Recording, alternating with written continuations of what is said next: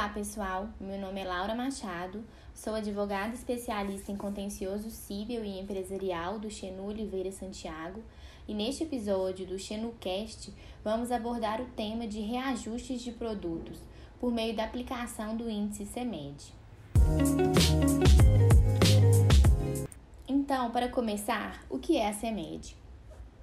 A CEMED é a sigla da Câmara de Regulação do Mercado de Medicamentos, que é o órgão do governo responsável pela regulação econômica do mercado de medicamentos no Brasil, ligado diretamente à Anvisa.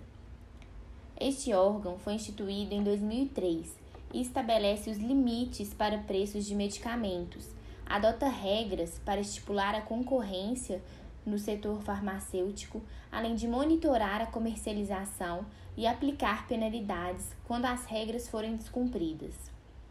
Tudo isso com o objetivo de promover a assistência farmacêutica à população. Em geral, as farmacêuticas não podem cobrar pelo medicamento um preço acima do permitido pela CEMED. Assim, a CEMED divulga, inclusive para os consumidores, uma lista de preços máximos permitidos para a venda de medicamentos.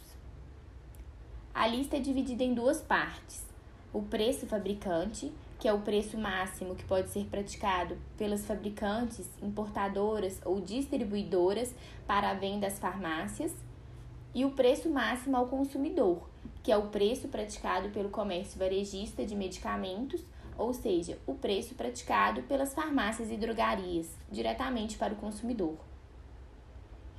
Vocês podem estar se perguntando: como tem esse preço máximo pré-definido, não cabe reajuste? Na verdade, a CEMED disponibiliza um índice anualmente para atualização dos preços dos medicamentos, que é composto, de uma forma bastante simplificada, de um índice de correção monetária, que no caso é o IPCA, um fator de produtividade e um fator de ajuste de preços relativos intrasetor e entre setores. Apesar de este índice ser obrigatório para o caso de medicamentos, algumas farmacêuticas acabam utilizando, inclusive para seus demais contratos. Para o ano de 2020, o índice CEMED variou de 6,79% a 10,08%.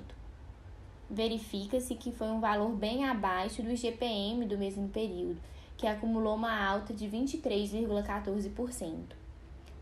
Vê-se aí a disparidade dos índices de inflação o que tem gerado diversos questionamentos pelas empresas e reflexões sobre os índices de reajustes aplicados nos contratos.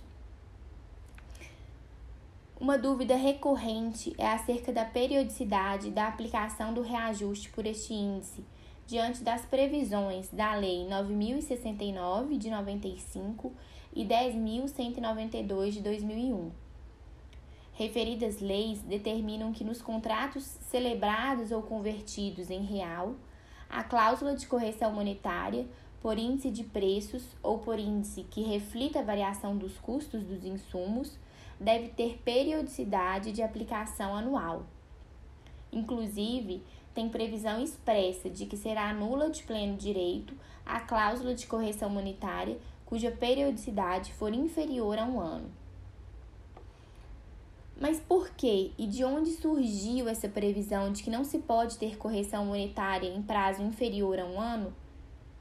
Bom, isso se deu desde a implantação do Plano Real, com o objetivo de evitar grandes flutuações de preços em um curto espaço de tempo e controlar a inflação, mantendo-se na medida do possível o valor da moeda. Em regra, os reajustes de preço e a correção monetária ordinários ou seja, que refletem as variações ordinárias, previsíveis da inflação e do custo do setor, devem sempre ser anualizados e realizados apenas no aniversário do contrato. Mas é muito importante que sempre seja consultado um especialista, pois apenas a partir da análise do caso concreto pode-se verificar a periodicidade adequada do reajuste para cada contrato. Para podermos entender melhor o tema, vamos diferenciar os institutos da correção monetária, reajuste contratual e revisão de preços. pois apesar de todos afetarem os preços contratuais, possuem natureza jurídica, limitações e hipóteses de incidência diversas, independentes entre si.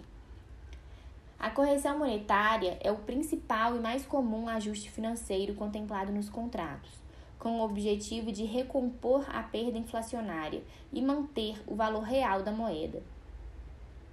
Sua aplicação tem por objetivo a mera recomposição do poder de compra diante do decurso do tempo, ou seja, compensa a perda econômica da moeda e não consiste em um plus ou acréscimo de remuneração. A jurisprudência pátria é bastante pacífica, no sentido de que a correção monetária não implica em um acréscimo do valor do contrato, mas sim um alinhamento daquele valor com a inflação anual do país. E também é bastante pacífica no sentido de que a sua aplicação está sujeita à anualidade, ou seja, pode ser realizada uma única vez ao ano e conforme índices oficiais. Por outro lado, o reajuste é o evento ordinário e previsível que afeta o preço do produto, e as partes podem, de antemão, acordar que, quando da ocorrência deste evento, os preços serão alterados. Por exemplo, cita-se a modificação de tarifa de energia elétrica, ou modificação de insumos regulamentados, que têm periodicidade de reajuste pré-determinado pelas agências responsáveis. Tal reajuste pode ser atrelado a um índice inflacionário geral ou mesmo setorial, que reflita a melhor realidade dos custos de produção específico da atividade. Por exemplo, tarifas de energia elétrica ou mesmo o índice fornecido pela CEMED, no caso das empresas farmacêuticas. Em geral, o reajuste tem relação com o custo de produção dos insumos utilizados.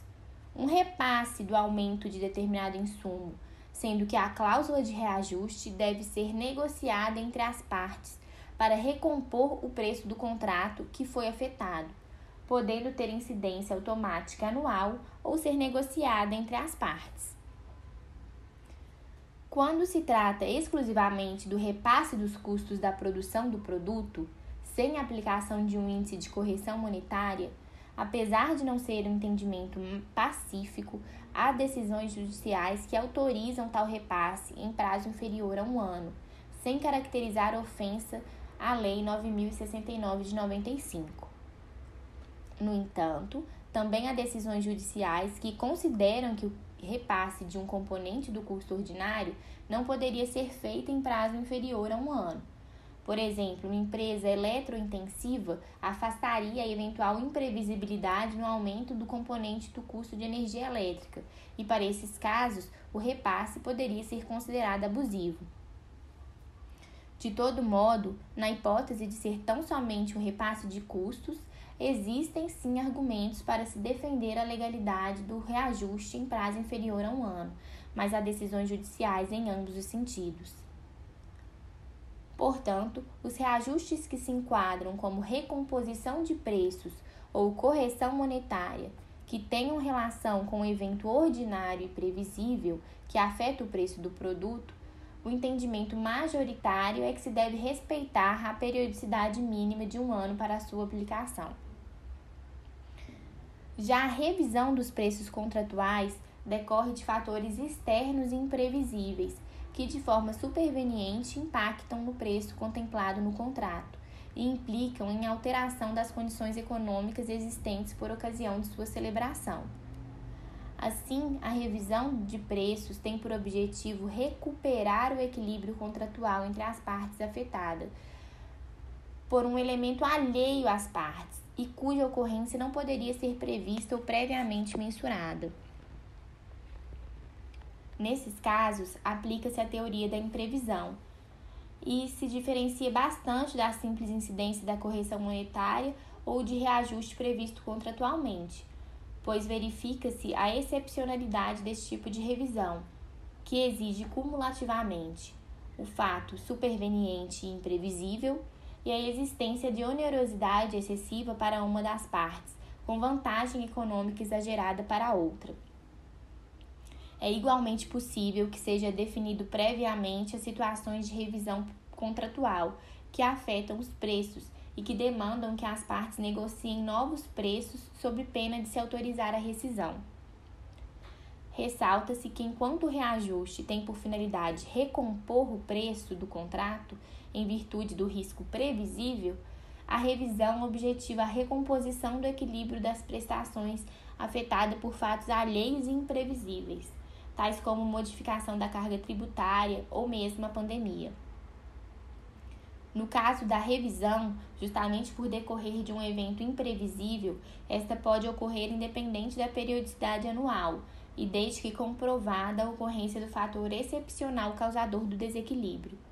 Depende, contudo, de acordo prévio entre as partes, ou na ausência de acordo, será necessária uma decisão judicial. Os institutos reajuste contratual, correção monetária e revisão contratual podem até mesmo ser cumulados, desde que as suas aplicações e condicionantes estejam delimitadas no contrato. A revisão, inclusive, por força de lei, tem lugar mesmo que não haja previsão contratual específica. Contudo, a sua estipulação se mostra muito mais eficaz e garante menos espaço para discussão de sua aplicabilidade. O termo reajuste contratual é bastante associado às modificações de preços relacionadas à correção monetária, motivo pelo qual, por vezes, há confusão de nomenclatura.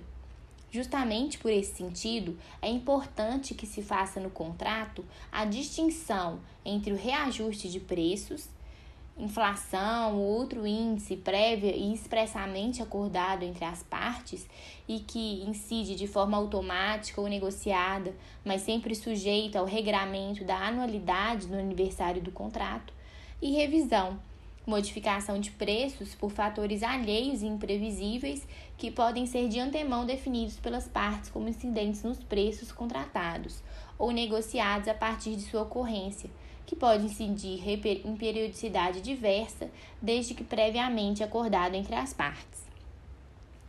Uma boa estratégia é que a readequação dos preços tenha sempre a anuência expressa das partes, o que indicará que ambas estão de acordo e convencidas sobre a necessidade de modificação dos preços por qualquer dos fatores aplicáveis.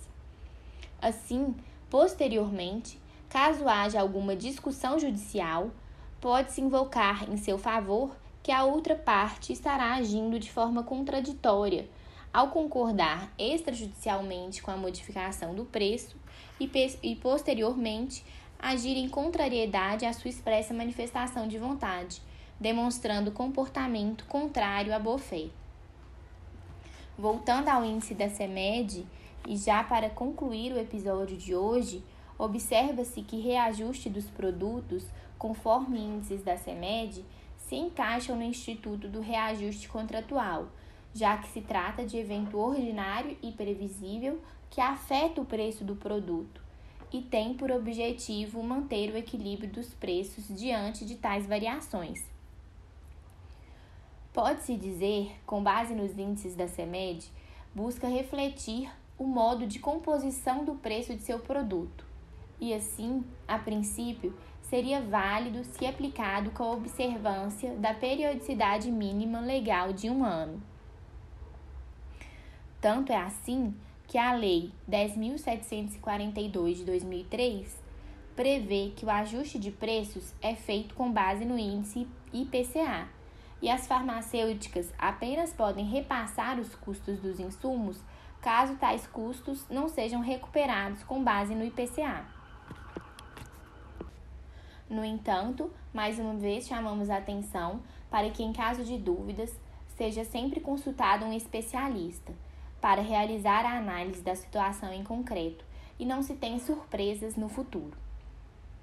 Isto porque índices de reajustes aplicados de maneira inadequada podem gerar diversos tipos de ações judiciais, seja o questionamento sobre a ilegalidade do reajuste ou até mesmo o risco de ser obrigada a devolver eventual diferença aplicada de forma inadequada.